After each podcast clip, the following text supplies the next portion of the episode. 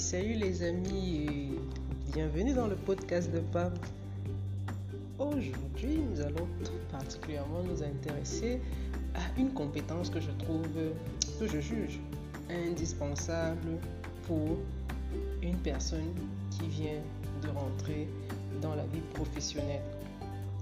Et aujourd'hui, je fais un clin d'œil à Armel qui m'a inspiré ce, ce podcast. Elle ne le sait peut-être pas, mais dans sa façon de, de travailler, de manager les équipes, j'ai compris un aspect des choses qui était qui je trouve justement important, je dirais même capital pour quelqu'un qui rentre dans le monde de l'entreprise. Et je me suis dit pourquoi ne pas mettre ça euh, dans un podcast et voilà, faire œuvre utile.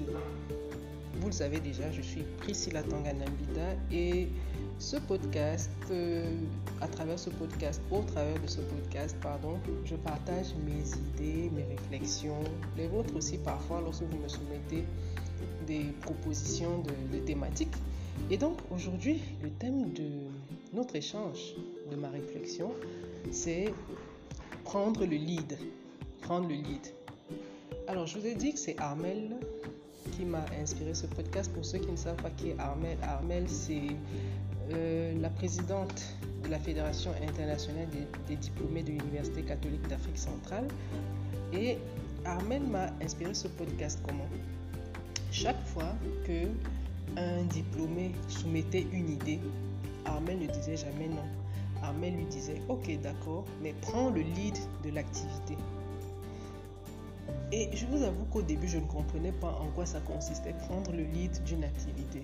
Mais avec le temps, j'ai clairement perçu quelle était, l'idée derrière. Et je vous dis pourquoi cet épisode va tout particulièrement intéresser les jeunes qui rentrent dans le monde professionnel.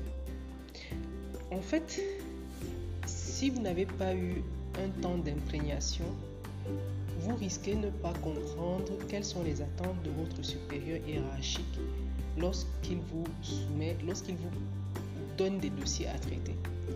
Donc, une des compétences, une des qualités que vous devriez avoir en tant que collaborateur, ce serait d'être une force de proposition. Une force de proposition. Pourquoi? Parce que votre supérieur hiérarchique, lui, il a déjà plein de problèmes. Et donc, ne venez pas en rajouter. Positionnez-vous clairement comme quelqu'un qui solutionne ou qui lui propose des solutions. Et justement, vous allez remarquer que très souvent, lorsqu'on propose des solutions à sa hiérarchie, on se dit voilà, on lui, a, on lui a proposé la solution et le miracle va se faire tout seul. Non, c'est là où le terme prendre le lead rentre en jeu. Prendre le lead, c'est quoi? C'est tout simplement lorsque vous avez soumis euh, une proposition, une solution à votre hiérarchie et que cette proposition-là est validée, prendre le lead consistera à définir toutes les activités qui permettront, qui feront en sorte que cette solution-là soit concrétisée, qu'elle se matérialise. Donc, vous devrez vous-même porter votre projet. Ne vous contentez pas de dire, voilà, je suggère telle chose, telle chose, telle chose. Si vous avez suggéré quelque chose, commencer à mener les actions qui vont permettre que cette proposition-là devienne une réalité. S'il faut convoquer des réunions, dites à votre supérieur, voilà, par rapport à la solution que je vous ai proposée, je pense qu'on devrait convoquer une réunion tel jour pour en parler avec telle autre structure, ou bien je pense qu'on devrait rencontrer tel responsable, ou plutôt on pourrait adresser une correspondance à telle autre institution. Bref, c'est à vous de charbonner pour que votre solution en soit vraiment une. Parce que tant qu'elle est sur le papier, c'est une solution sur le papier, mais quand elle devient une réalité et que vous avez pris le lead pour en faire une réalité justement, vous voyez que vous avez été une force de proposition pour votre hiérarchie. Donc, merci Armel pour cette proposition et à vous tous, vous qui rentrez dans le monde de l'entreprise, je vous conseille d'être des forces de proposition, pas seulement, mais aussi de prendre le lead des propositions que vous faites à votre hiérarchie. Voilà. Donc, vous le savez déjà, si ce podcast vous a été utile, n'hésitez pas à le partager.